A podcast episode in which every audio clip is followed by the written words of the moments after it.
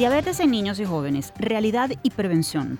A propósito del Día Mundial de la Diabetes, compartiremos datos ofrecidos por el profesor de la Facultad de Medicina de la ULA y presidente de la Sociedad Venezolana de Endocrinología y Metabolismo, Roald Gómez, sobre los factores de riesgo y perspectivas de esta enfermedad que afecta cada vez más a hombres y mujeres desde temprano. Ciencia en Femenino, premiada investigadora de la Universidad de Carabobo. La Academia de Ciencias Físicas, Matemáticas y Naturales ACFIMAN recién declaró a la bióloga, docente y consultora Yasmín Rubio Palís ganadora del Premio Mujeres en Ciencia 2022 por su destacada contribución en materia de investigación de enfermedades infecciosas en el país. Con esta destacada universitaria conversaremos sobre su prolífico trabajo y el reconocimiento.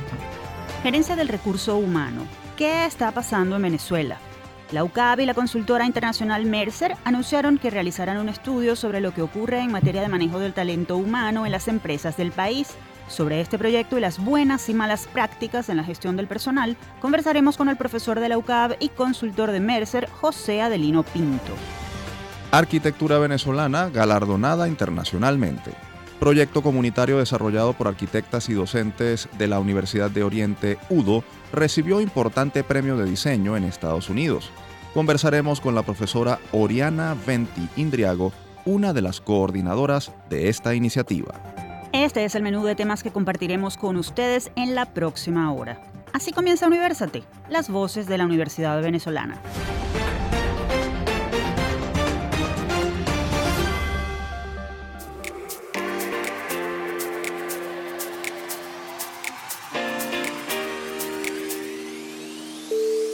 Les saludamos Efraín Castillo y Tamara Sluznis. Y les damos la bienvenida a Universate, espacio producido por la Dirección General de Comunicación, Mercadeo y Promoción de la Universidad Católica Andrés Bello UCAP y Unión Radio Cultural. Este programa es posible gracias al equipo conformado por Isabela Iturriza, Inmaculada Sebastiano, Carlos Javier Virgües, Juan Juárez, Fernando Camacho y Giancarlos Caraballo. La producción está a cargo de Ana Paola Delgado. Bienvenidos a Universate, espacio que preparamos con esfuerzo y dedicación para mostrar lo que hace y propone la Universidad Venezolana, así como para compartir lo que sus expertos tienen que decir sobre temas de importancia nacional y mundial. Precisamente con uno de esos especialistas vamos a hablar de un tema de salud pública creciente en Venezuela y el mundo, la diabetes. Lupa Universate. La diabetes es una enfermedad metabólica caracterizada por niveles altos de glucosa en la sangre, que afecta, escuchen bien, a más de 402 millones de personas en el mundo y que, si no es controlada a tiempo, conduce a daños graves en el corazón, los vasos sanguíneos, los ojos, los riñones, los nervios y hasta a la muerte. Según la Organización Panamericana de la Salud, la diabetes tipo 2, asociada con obesidad, malos hábitos alimenticios y estilo de vida, se ha triplicado en el continente americano en las últimas cuatro décadas y se está haciendo cada vez más común en niños y jóvenes. Vamos a conversar sobre este tema y su realidad en Venezuela. Para ello tenemos en la línea telefónica al doctor Roald Gómez Pérez, médico internista, endocrinólogo, andrólogo, profesor titular de la Universidad de los Andes, ULA, y presidente de la Sociedad Venezolana de Endocrinología y Metabolismo. Doctor, bienvenido a Universate, es un gusto tenerlo con nosotros. Hola, saludos. Muchísimas gracias por permitirme estar con ustedes. Doctor Gómez, ¿qué tan preocupante es la situación de la diabetes en Venezuela? ¿Qué datos manejan ustedes sobre la prevalencia la y la mortalidad de esta enfermedad en el país? Pues fíjate, eh, realmente desde hace casi dos décadas en Venezuela no existen estadísticas eh, confiables de realmente en cómo estamos tanto en las enfermedades eh, transmisibles como en las no transmisibles. Eh, si, si tú analizas eh, los datos que tiene la Organización Mundial de la Salud con respecto a Venezuela, pues se ve que pareciera que estuviera eh, en un estado plano, es decir, se mantiene un 6% de la población venezolana siendo diabética. totalmente diferente a lo que ustedes acaban de mencionar que ocurre en el resto del mundo, donde vemos que hay una elevación exponencial progresiva en, los últimas, en las últimas décadas. ¿Qué, datos, qué datos eh, pudiéramos decir más fidedignos? en el año 2017 aparece un estudio publicado por la, mm, Asociación de Medicina Interna Venezolana, donde se estudiaron siete estados de Venezuela y se corroboró que hay una prevalencia de diabetes de un 13% y de síndrome metabólico de un 40%. Esto obviamente, eh, viendo las estimaciones de los otros países, pues digamos que eh, se acerca mucho más a la realidad del mundo. Doctor, explíquenos a nosotros y a nuestra audiencia por qué es tan peligrosa la diabetes, qué consecuencias importantes tiene para la salud. Pues fíjense, eh, la diabetes, más que una enfermedad, yo siempre le digo a los pacientes, la diabetes no es una enfermedad, es una condición de vida. Es, algo como una alarma que te está diciendo el organismo, mira, tienes que cuidarte, porque después de esto viene realmente la enfermedad. Y es que resulta que la diabetes, si no se controla, pues obviamente va a, transformarse en todo lo que llamamos las complicaciones crónicas de, de esta condición. Y que básicamente si analizamos los números vemos que la primera causa de ceguera a nivel mundial es la diabetes por retinopatía. La primera causa de amputaciones de miembros inferiores es también la diabetes por las neuropatías que presentan los pacientes y los daños a nivel de los de, de todos los tejidos de los miembros inferiores, condicionando úlceras y por supuesto terminan en amputaciones. Y la principal causa de insuficiencia renal crónica, pues también es la diabetes, de tal manera que las complicaciones crónicas condicionadas por ese estado de hiperglucemia que tienen los pacientes, que van condicionando daños progresivamente en todos los órganos, pues terminan produciéndose enfermedades que son altamente letales. Y además de eso, la primera causa del mundo de, de, de, mortalidad es la enfermedad cardiovascular y los pacientes diabéticos tienen tres veces más riesgo de, de, presentar un evento cardiovascular que un individuo no diabético. De tal manera que eh, la diabetes, que es esa condición de estar hiperglucémico, pero si no se controla, va a condicionar a futuro enfermedades que son completamente letales. Doctor, comentábamos en la presentación que la diabetes tipo 2 está asociada con hábitos alimenticios, obesidad y estilo de vida. Datos de la Organización Mundial de la Salud señalan que este tipo, la tipo 2, está aumentando entre niños y jóvenes. ¿Qué factores están detrás de este incremento de la prevalencia? Eh, mira, definitivamente el, estilo de vida es fundamental para el desarrollo de, la diabetes. Eh, sabemos que existen factores modificables y factores no modificables. Los factores modificables, como su nombre bien lo indica, pues obviamente no lo vamos a cambiar y son esos genéticos que tenemos en, nuestros en nuestros ancestros que nos, han, nos los han pasado.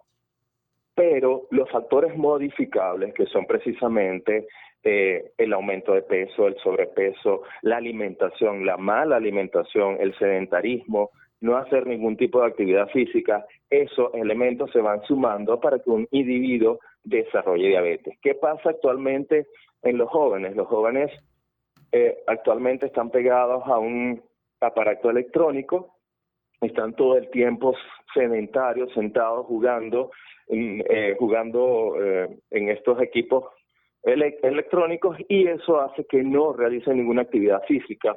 Y por ende entonces, además, la mala alimentación que le estamos dando, toda la comida rápida, toda la comida hipercalórica que le permitimos a, la juventud, pues obviamente esto hace que la incidencia de sobrepeso y obesidad aumente, el síndrome metabólico aumente y por ende con ello también la incidencia de diabetes tipo 2 que anteriormente se llamaba la diabetes del adulto porque aparecía después de los 40 años, pues resulta que ahora eso no es así y ya no se llama diabetes del adulto, sino diabetes tipo 2 que aparece precisamente por todos estos cambios de vida que hacen que el individuo tenga más riesgo de desarrollar la enfermedad. Por eso el lema de la Organización Mundial, de la Salud este año es precisamente educar para prevenir el futuro, porque básicamente la educación de los niños y los jóvenes es fundamental para mejorar el, estilo de vida. Estamos conversando con el doctor Roald Gómez, profesor titular de la ULA y presidente de la Sociedad Venezolana de Endocrinología y Metabolismo. Doctor, la diabetes es una enfermedad silenciosa. Muchas veces las personas ni siquiera saben que la padecen. ¿Qué síntomas suelen estar asociados con esta condición y que puedan alertar a una persona para que visite al médico y, y le sea diagnosticada y tratada a tiempo? Sí, eh, efectivamente, el 50% de las personas que cursan con diabetes no lo saben y no lo saben porque no tienen síntomas.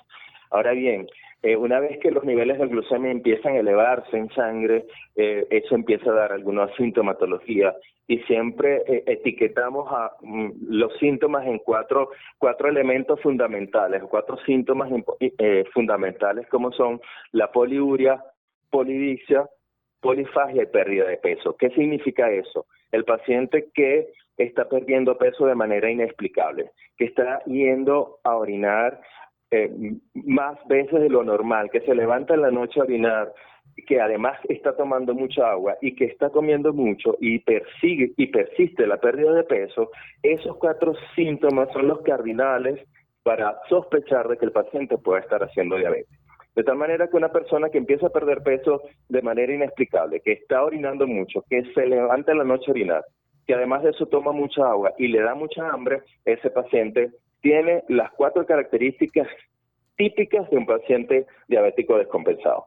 Finalmente, doctor, y tomando en cuenta todo lo que nos ha dicho, más allá del diagnóstico y del tratamiento adecuado, la prevención está claro que es la prioridad para, para evitar esta condición. ¿Qué debemos hacer para, para lograrlo? Y en todo caso, ¿qué políticas públicas se deberían emprender en el país para, para prevenir la diabetes, sobre todo entre niños y jóvenes, cada vez más afectados? Eh, exactamente. Lo más importante yo creo que es educar. Eh, eh, la educación empieza en la familia y además de eso trasladarlo también a las instituciones, las instituciones de educación. Porque obviamente ahí es donde el niño va a tener conciencia de la realidad. Es importante y seguir insistiendo de que tenemos que hacer actividad física, de por lo menos 150 minutos semanales que equivalen a 20, 30 minutos día, que son fundamentales. ¿Para qué? Para mantener un músculo activo metabólicamente y de esa manera lograr un buen control metabólico. Pero además de eso, y una de las piedras fundamentales para prevenir todas las enfermedades crónicas y de hecho eh, las enfermedades metabólicas es hacer una buena alimentación, una alimentación que tenga nutrientes adecuados, que tenga carbohidratos complejos, que tenga eh, proteínas de alto poder biológico y grasas poliinsaturadas, que se mantenga una dieta adecuada, evitando los estados hipercalóricos, las dietas hipercalóricas y por supuesto la comida rápida. Doctor Gómez, le agradecemos enormemente su participación en nuestro programa y además sus orientaciones sobre este tema de salud pública que tantos afectados tiene. Muchas gracias por atendernos. Vale, gracias a ustedes por permitirme estar en su programa.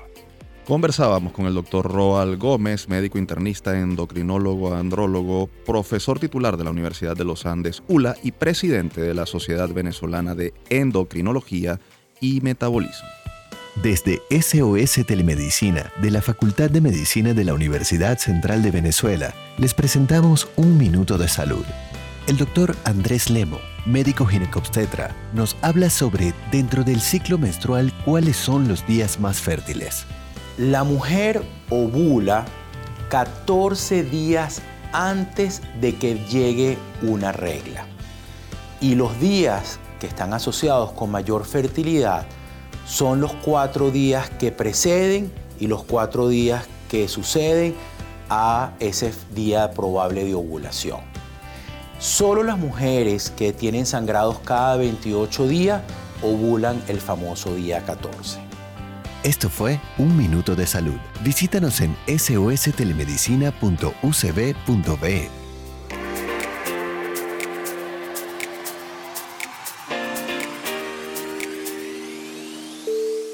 Continuamos con más de Universate, las voces de la Universidad Venezolana. Pueden encontrarnos como arroba Universate Radio en Twitter, Facebook e Instagram. También pueden seguir la transmisión en vivo en mundour.com. Para ello solo deben buscar la pestaña Radio en vivo y hacer clic en Unión Radio 90.3. Vamos a hablar a continuación sobre gerencia de recursos humanos y buenas y malas prácticas en esta área en la Venezuela post-pandemia. Les invitamos a escuchar nuestra próxima entrevista. Desde el campus Recientemente, la Universidad Católica Andrés Bello y la consultora internacional Mercer firmaron un convenio de cooperación con el fin de desarrollar un estudio conjunto de carácter periódico sobre las prácticas de gestión del recurso humano en empresas venezolanas. Vamos inmediatamente a conocer más detalles sobre este proyecto, así como sobre la realidad del manejo del talento humano en las compañías venezolanas, esto con el profesor José Adelino Pinto. Él es licenciado en Relaciones Industriales con maestría en Dirección y Gestión de Recursos Humanos, profesor de la Escuela de Ciencias Sociales de la UCAP y miembro de la consultora Mercer Venezuela. Profesor Pinto, bienvenido nuevamente a Universate. Gracias por atendernos. No, gracias a ustedes. Buenas tardes. Saludos a su audiencia. Profesor, ¿qué se han propuesto la UCAP y la consultora Mercer con este estudio que quieren realizar? ¿Qué información esperan levantar con la investigación de prácticas de gestión de recursos humanos en las empresas venezolanas? Y además, ¿para cuándo esperan tener los primeros resultados? A ver, cuando nos trazamos esta, este proyecto, que fue una idea que surge de Gustavo García, que es el, es vicerrector administrativo, de la mano del entonces rector Víctor, que en paz descanse, ellos estaban tratando de acercar a la academia o a la universidad al mundo organizacional. Y entonces nos contactan y nos plantean el proyecto, lo cual nos pareció súper retador y, e inspirador de poder acercar la organización al mundo académico y que los estudiantes y las empresas puedan tener ambas visiones. Y de ahí surge el proyecto y nos trazamos entonces empezar a conocer en este primer estudio, que empezamos a arrancarlo en el primer trimestre del año que viene, a empezar a medir tendencias de recursos humanos en el mundo de la compensación, en el mundo de los beneficios, en el mundo del manejo del talento desde el punto de vista del desarrollo, del trabajo remoto, etcétera. Por ahí van a ir los primeros informes que estamos desarrollando. Profesor, usted es experto en el área de recursos humanos y además es coautor del libro El mundo del trabajo, miradas desde Venezuela. A partir de esa experiencia, ¿cómo eh, puede decirnos se está manejando el talento humano en las empresas y organizaciones venezolanas? ¿Hay algún signo que distinga lo que está pasando en el país frente a otros mercados, sobre todo considerando la crisis del sector productivo? A ver, Efraín, desde el punto de vista del talento en Venezuela, el venezolano ha sido muy castigado por el tema de la crisis económica. Y las organizaciones, durante todo ese fenómeno de la crisis, de la hiperinflación, etcétera, trataron de ayudar al talento de todas las vías posibles. ¿Qué es lo que estamos observando en este 2022? Con la mejora en los indicadores económicos, que hay desaceleraciones en muchos de ellos y que se habla de, de una mejoría en muchos de ellos, las organizaciones se están entonces paseando por volver a rescatar prácticas de recursos humanos que habían dejado en desuso por el tema de, la crisis y de la inmediatez de resolver las necesidades básicas de los trabajadores. Es allí donde entonces eh, se preocupan por el tema del desempeño, por desarrollar carreras, por cerrar temas de competencia, por entender qué, cuál es la necesidad que, que hay que cubrir, empezar a entender temas de diversidad, equidad e inclusión, entender temas de modernidad, tecnología, manejo de datos, qué cosas puedo modernizar en el sistema. De las organizaciones están empezando a meterse nuevamente y a, equipararse a prácticas que ya están funcionando en otros países del mundo. O sea, estamos en teoría entrando a la carrera de lo que ya muchos países habían desarrollado anteriormente. Estamos conversando con José Adelino Pinto, magíster en Dirección y, Gestión de Recursos Humanos, profesor de la Escuela de Ciencias Sociales de la UCAP y miembro de la consultora Mercer.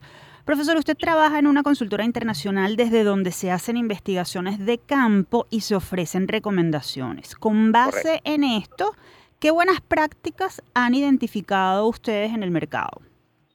A ver, si la vemos desde el punto de vista global del último informe que generó Mercer, que se llama el Global Talent Report, una de las principales tendencias era realizar eh, la medición del DEI, que quiere decir entender cuál es mi esquema de diversidad, equidad e inclusión, cómo estoy con eso dentro de mi organización. Y sobre eso trazar, eh, trazar estrategias que apunten a mejorar la experiencia del trabajador. Ahora hablamos de el employee experience o la, eh, la experiencia del trabajador. No es solo medir el clima, la cultura, ofrecer buenos salarios y beneficios, sino que tienes que crear un ciclo porque el trabajador transite dentro de tu organización. y generarle una experiencia. En la medida en que la experiencia se parece más al propósito que el trabajador tiene, este va a estar más enganchado a ti como organización y va a generar un mayor nivel de productividad. Y hacia allá es que está yendo las tendencias a nivel global y muchas organizaciones en Venezuela ya empiezan a trabajar en su employee spirit para lograr ese engagement que muchos tienen y quieren obtener. Ahora, en contrapartida, ¿cuál es el error o más la praxis más común que están cometiendo los agentes de recursos humanos en el manejo del personal? La, la transaccionalidad, es decir, convertir a recursos humanos en un mero tramitador. O sea, hay que salir de la oficina de personal, la oficina de la transacción, del documento, del papel, etcétera, y pasar al, al equipo de recursos humanos que agrega valor, que es el, el líder de negocio, el business partner, el que te apoya en la consecución de tus objetivos estratégicos. La pandemia le enseñó algo a muchas organizaciones que era que si no hay gente dentro del edificio donde tienen sus oficinas, el edificio es solamente un edificio de cristal vacío. Lo que mueve a la organización es la gente y cuanto más estoy comprometido en ayudar a mi gente, más valor me van a traer y agregar al, a la estrategia que ellos tienen. Y ahí cobra valor la unidad de recursos humanos. Entonces hay que sacar de la unidad de recursos humanos la transacción, automatizarla, existen muchas maneras de hacerla y que el líder de recursos humanos sea estratégico completamente. Y hacia allá debe caminar el equipo de recursos humanos. Profesor, estudios como la ENCOVI hablan de una pérdida de talento humano por el efecto de migración que afecta al sector productivo. En ese sentido, hay que hacer esfuerzos importantes en capacitación de personal. ¿Qué tipo de esfuerzos, en todo caso, se deberían hacer en las empresas? Y le preguntamos además, ¿debe ser eso una política especial de recursos humanos?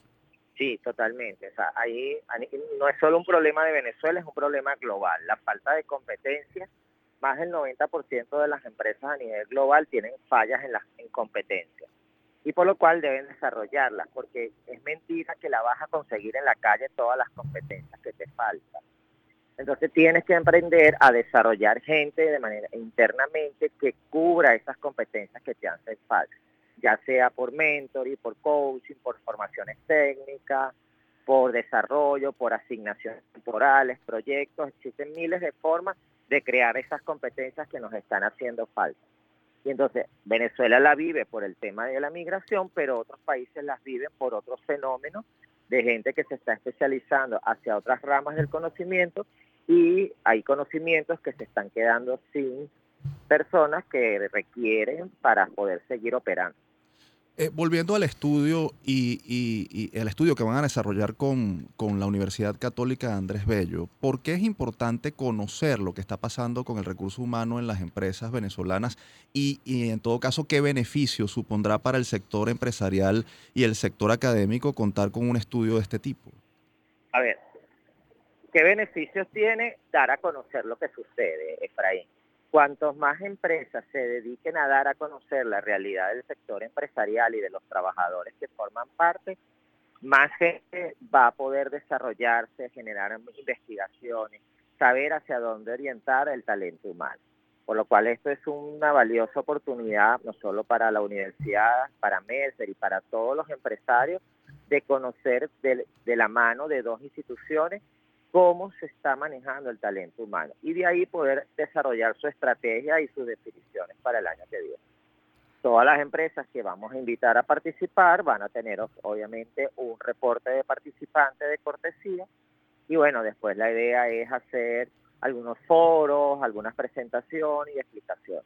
Y, la gran intención, además de como profesor que soy de la universidad, es que incluso estudiantes leyendo estos informes tengan ideas para desarrollar esquemas de investigación. Profesor, nos queda menos de un minuto, pero queremos hacerle una última pregunta. La pandemia cambió en muchos aspectos la manera de trabajar. Ahora, en esta post-pandemia, ¿cuál es el reto que tienen los empleadores o gestores de recursos humanos a la hora de pensar en estrategias para retener y satisfacer a su personal?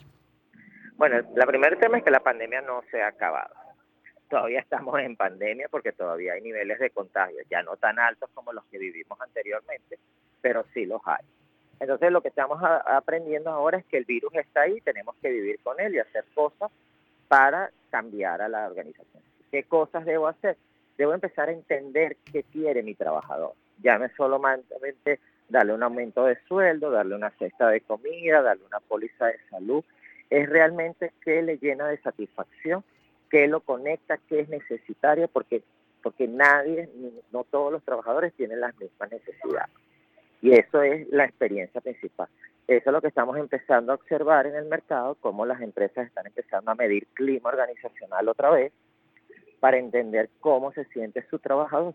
Pero más allá de medir clima es escuchar su voz. Y entonces es una migración del clima a la voz del trabajador. Profesor Pinto, ha sido un gusto tenerlo nuevamente en nuestro programa. Agradecemos muchísimo sus opiniones sobre este tema y estaremos muy atentos a los resultados de la investigación que realizarán con la UCAP. Sí, claro que sí, con mucho gusto. Cuando tengamos los primeros resultados, por supuesto los llamaremos para presentárselos. Muchas gracias. De nada, chao, saludos a su audiencia. Conversábamos con José Adelino Pinto, magíster en Dirección y Gestión de Recursos Humanos, profesor de la Escuela de Ciencias Sociales de la UCAP y consultor de la firma Mercer Venezuela. Si quieren conocer más sobre los temas que hemos tocado con él, pueden seguir su cuenta arroba José Adelino Pint en Twitter. Nos vamos a la pausa. Al regreso seguimos con más de Universate, las voces de la Universidad Venezolana.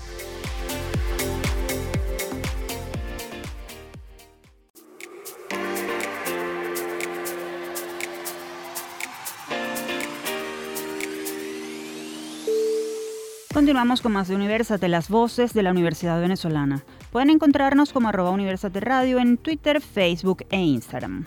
Amigos oyentes, a continuación vamos a celebrar el talento y dedicación de una profesora e investigadora venezolana que acaba de ser galardonada por su trabajo como científica.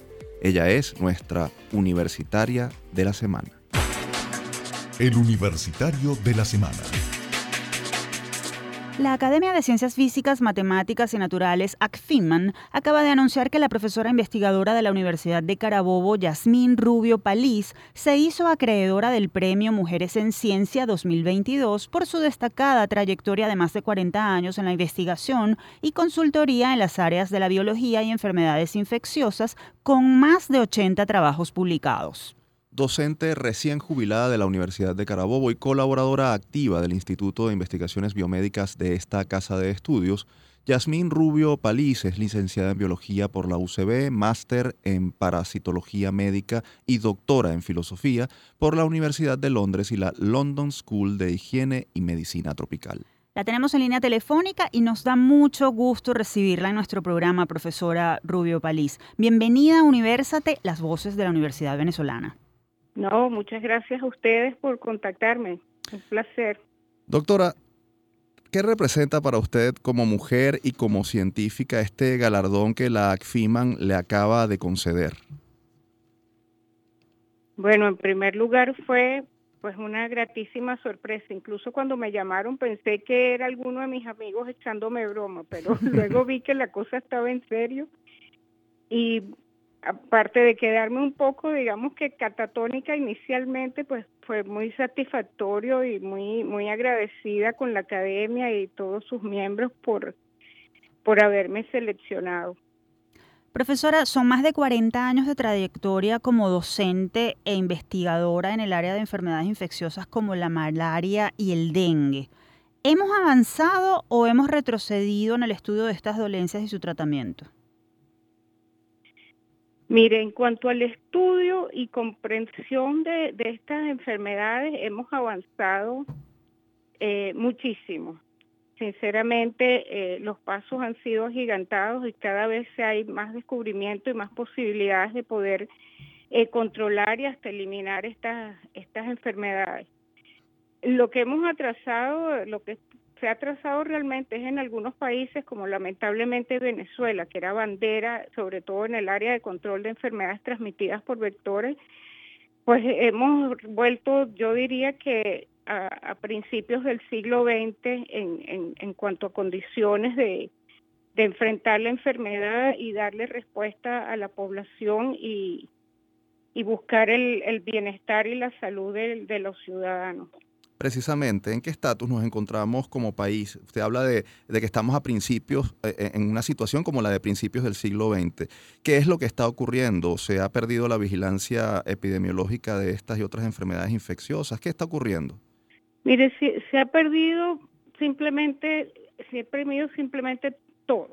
Principalmente se ha perdido la voluntad eh, política de resolver la situación de la población. Eh, se ha perdido la capacidad técnica, se ha perdido la capacidad de, dar respuestas, se ha perdido la infraestructura, se ha perdido los equipos, eh, se ha perdido todo lo que se había logrado con mucho esfuerzo, con mucho trabajo, con toda la organización maravillosa que hizo el doctor Arnoldo Gabaldón en montar un ejército de personas que llevaban a todas partes de Venezuela con una mística y una dedicación al trabajo eh, fabulosa, prácticamente única y ejemplo a nivel mundial. Y por eso Venezuela fue el primer país en donde la OMS eh, reconoció que había erradicado gran parte de la malaria en mucho de su territorio. Lamentablemente, todos esos esfuerzos se, se, se perdieron se destruyeron realmente. Tenemos en línea telefónica a la bióloga e investigadora de la Universidad de Carabobo, Yasmín Rubio Palís, Premio Mujeres en Ciencia 2022. Doctora, usted ha trabajado como investigadora del Ministerio de Salud y consultora de la Organización Panamericana de la Salud. ¿Qué política pública debería emprenderse para controlar la reaparición o el incremento de enfermedades infecciosas que están volviendo con mucha fuerza? Entre ellas, como ya eh, usted ha conversado, la malaria en el sur del país. Bueno, es que hay que hay que empezar por por reconstruir lo que se ha destruido y mejorarlo.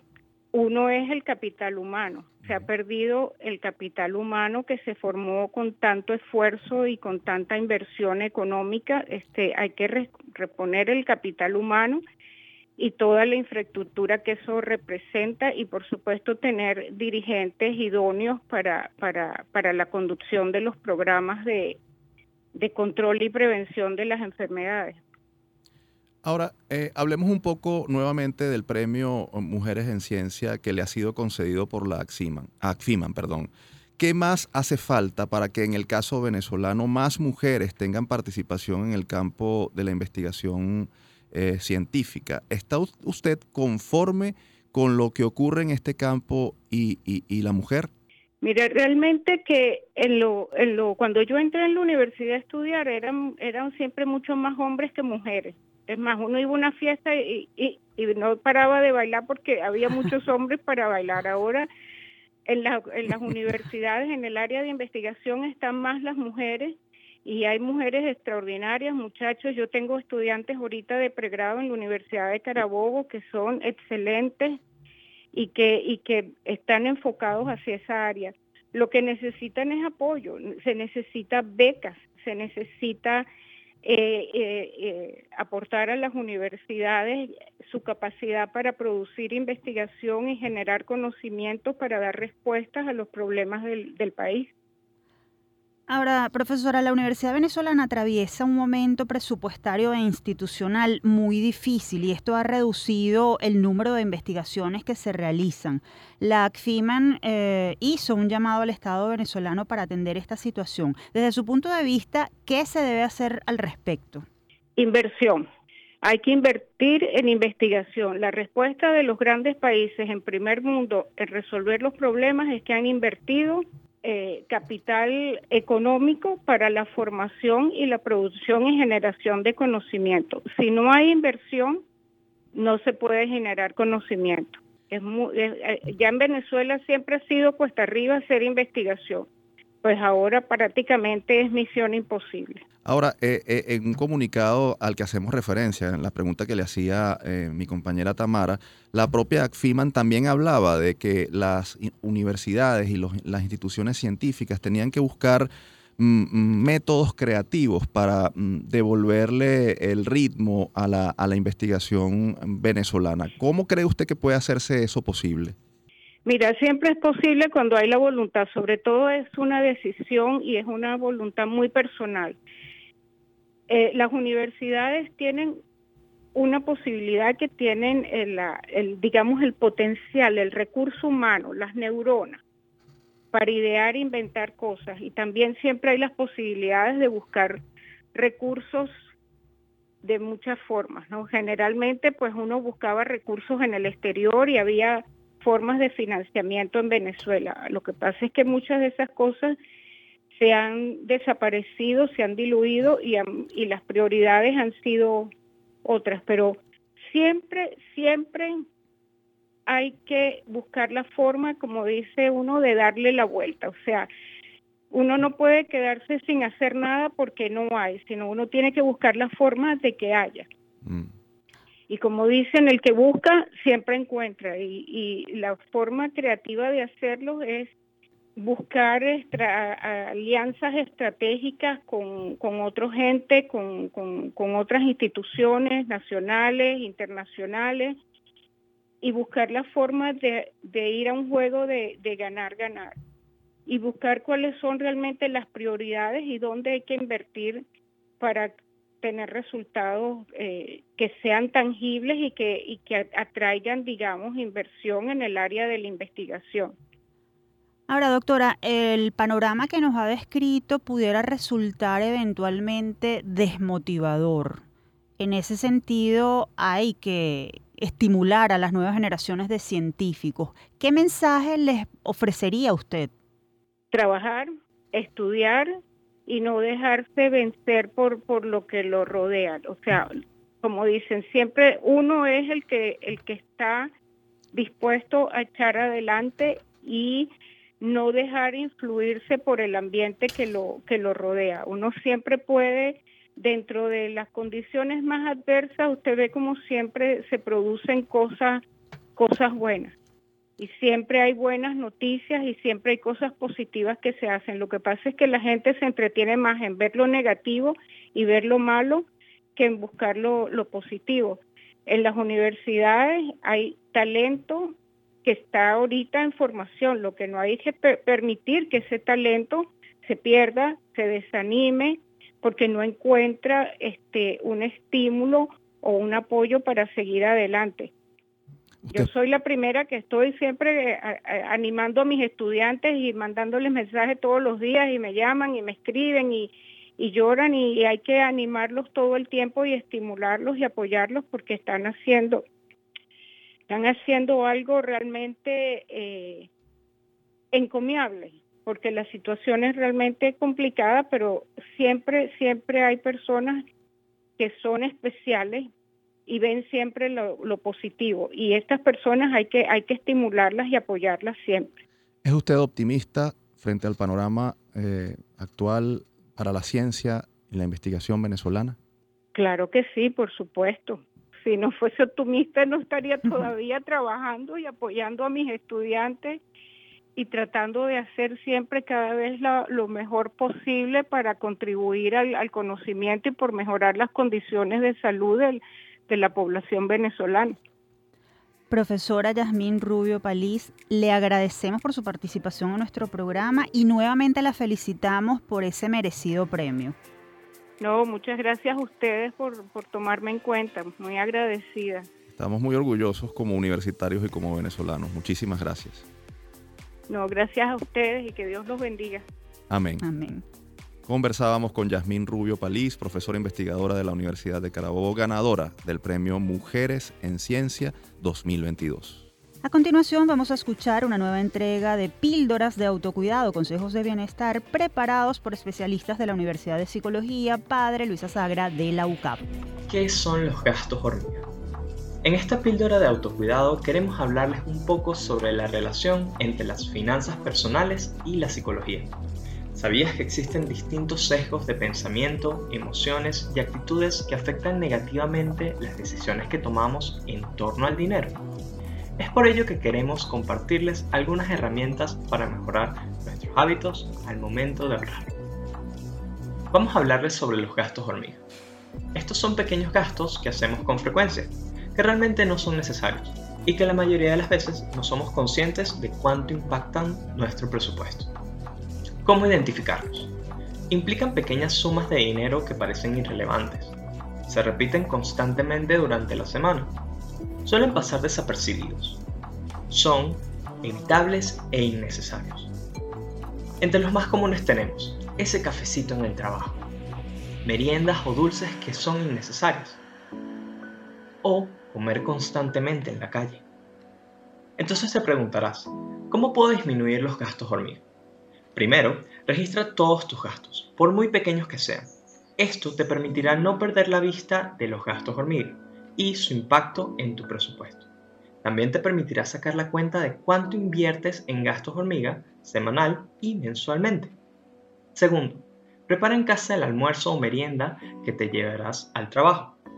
Por último, luego de identificarlos, reduce estos gastos en frecuencia y tamaño. Por ejemplo, en vez de tomarte dos cafés en la calle, te tomas uno solo.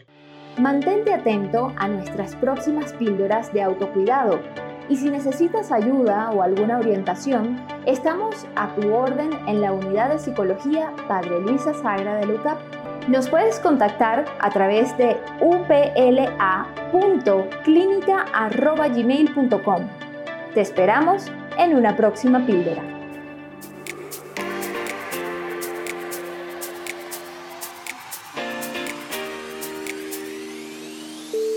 Avanzamos con nuestro programa de hoy. Para quienes deseen dar a conocer en este espacio alguna investigación, proyecto o personaje universitario destacado, ponemos a disposición nuestro correo electrónico producciónuniversate.gmail.com. Y ahora seguiremos celebrando las buenas noticias que llegan desde las universidades venezolanas, específicamente el triunfo de unas arquitectas y docentes de la Universidad de Oriente, UDO, premiadas en Estados Unidos por un proyecto urbano desarrollado para una comunidad en Anzoátegui. ¿Quieren saber más? Quédense a escuchar. Hablan los egresados. Recientemente, el proyecto Parque Volcadero, desarrollado por arquitectos de la Universidad de Oriente UDO en Venezuela, en conjunto con homólogos de las universidades de Arizona y Tennessee, recibió el premio Phil Freelon Design, uno de los más importantes del área en Estados Unidos. Vamos a conocer más sobre este galardón y sobre el proyecto diseñado para mejorar los espacios públicos de Volcadero, un pueblo de pescadores ubicado en Guanta, estado Anzuategui. Para ello tenemos en línea a la profesora Oriana Venti, una de las coordinadoras de este proyecto. Ella es arquitecta egresada de la UDO Anzuategui y docente del Departamento de Arquitectura de esa casa de estudios. Profesora, bienvenida a Universate y muchas felicitaciones. Hola, un placer, muchísimas gracias y gracias por el espacio. Comencemos por el proyecto del Parque Volcadero. ¿Cuándo nació? ¿En qué consistió? ¿Y qué trabajo se hizo? Leíamos en un material al que tuvimos acceso que se trata de un proyecto urbano participativo y además con visión ecosustentable. Cuéntanos. Eh, bueno, este proyecto nace de una tesis de una amiga en la Universidad de Arizona. Ella me contacta para hacer la tesis acá, porque no la quería hacer en Estados Unidos. Y pues justamente este proyecto con un financiamiento internacional logra construirse, entonces lleva todo un proceso de investigación y ahora luego de construcción. Y el proceso de construcción es donde se integran a chicos y profesores de la Universidad de Oriente y por eso le llamamos una colaboración binacional. Ahora bien, ¿en qué consiste el proyecto como tal? ¿Cuáles son los beneficios que obtiene o que obtendrá la comunidad de, de Volcadero con este, con este proyecto? ¿Cuáles son las características? Bueno, el proyecto es un espacio público, es particularmente un pabellón en el que se hace contraste con todo lo que es el paisaje eh, marino, pues los beneficios son muchos porque justamente en este en esta comunidad ellos hacen muchas prácticas de los deportes acuáticos, que son los canotaje, remo, incluso han competido a nivel internacional. La idea es que estos espacios ellos lo usen, bueno, ya está en uso, y sea como un apoyo e incentivo para que se siga eh, como mantener sus juegos y pues también darle como un albergue más espacial y, y funcional. Compártenos detalles del premio Phil Freeland que obtuvo en Estados Unidos el proyecto Parque Volcadero. ¿Qué institución lo otorga? ¿Cuál es su importancia? ¿Cómo llegó a este concurso el proyecto del que formaste parte, Oriana? Bueno, justamente en la Organización Nacional de Arquitectos Minoritarios, que justamente las siglas son NOMA, ellos tienen una, unas premiaciones eh, que son anuales. Dentro de estas premiaciones hay varias categorías y una de las categorías en particular, que fue justamente donde ganamos, son las de proyectos pequeños. Esta premiación fue demasiado importante para nosotros porque es primera vez que un proyecto internacional, o sea, fuera de Estados Unidos, gana esta premiación. Y pues fue bastante impactante y asombroso porque siento que es algo que necesitamos mucho en nuestro país. Además del reconocimiento que ya es importante, como bien lo dices, ¿qué reciben los ganadores del premio? ¿Hay financiamiento para el desarrollo de iniciativas, becas de estudio? Cuéntanos. Bueno, hasta ahora no tenemos entendido que hay algún beneficio más allá del reconocimiento que se hace en la organización, pero bueno, estamos abiertos porque seguro que esta oportunidad nos va a abrir puertas en, en muchos otros lugares y espacios. Estamos conversando con la arquitecto Oriana Venti Indriago, docente del Departamento de Arquitectura de la Universidad de Oriente, UDO.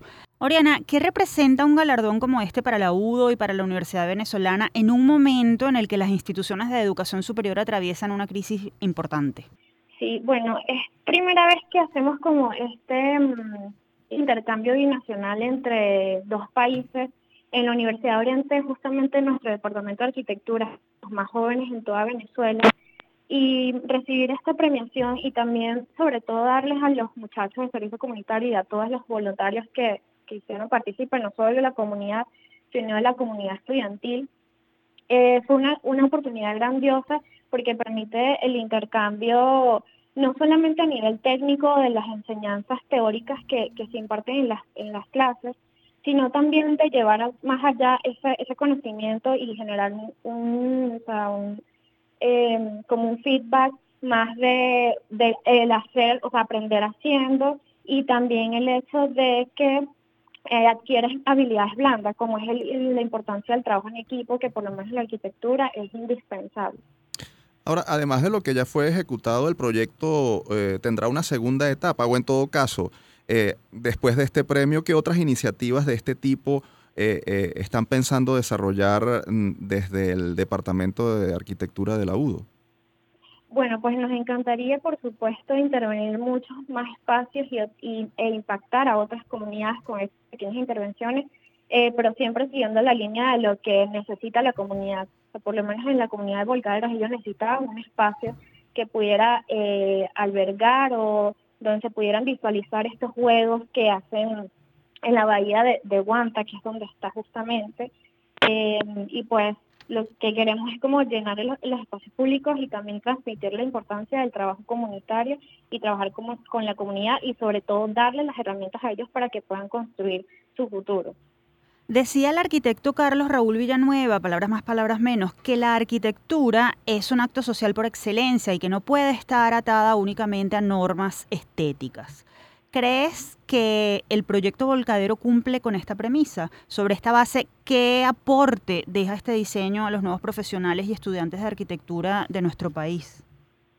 Sí, sin duda, él fue un gran maestro y sus palabras siguen en vigencia porque la arquitectura no es solamente para los que se lo pueden pagar, creo que también las personas eh, que no pueden acceder a ellas tan fácilmente tienen también el derecho de vivirla, en vivir espacios lindos, espacios que los inspiren.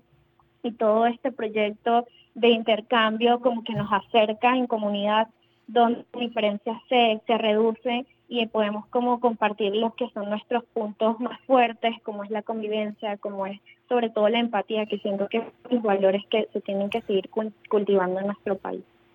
Oriana, nuevamente felicitaciones por el galardón que han recibido en este programa. Nos da mucha alegría contar las historias de éxito de los universitarios. Gracias por atendernos. Felicitaciones nuevamente. Muchísimas gracias. Escuchábamos a Oriana Venti Indriago, arquitecto docente del Departamento de Arquitectura de la Universidad de Oriente, UDO. Momento de despedirnos. Antes, como siempre, vamos a compartir la frase de la semana. Los poetas no convencen, tampoco vencen. Su papel es otro, ajeno al poder. Ser contraste. Lo escribió Rafael Cadenas, ensayista, poeta y profesor universitario, nacido en Barquisimeto, Estado Lara, en 1930. Traemos a colación sus palabras porque Cadenas fue recientemente galardonado con el premio Miguel de Cervantes 2022, considerado el más importante de la literatura en lengua castellana. Desde Universate manifestamos nuestra alegría y orgullo universitario y venezolano por este nuevo triunfo del maestro de la palabra y la civilidad. Ahora sí decimos adiós por esta semana. Les recordamos que esta fue una producción de la Dirección General de Comunicación, Mercadeo y Promoción de la Universidad Católica Andrés Bello y Unión Radio Cultural. Este programa fue posible gracias al equipo conformado por Isabela Iturriza, Inmaculada Sebastiano, Carlos Javier Virgües, Juan Juárez, Fernando Camacho y Giancarlos Caraballo. En la producción estuvo Ana Paola Delgado y en la conducción quien les habla, Tamara Slusnis y Efraín Castillo. Hasta la próxima. thank you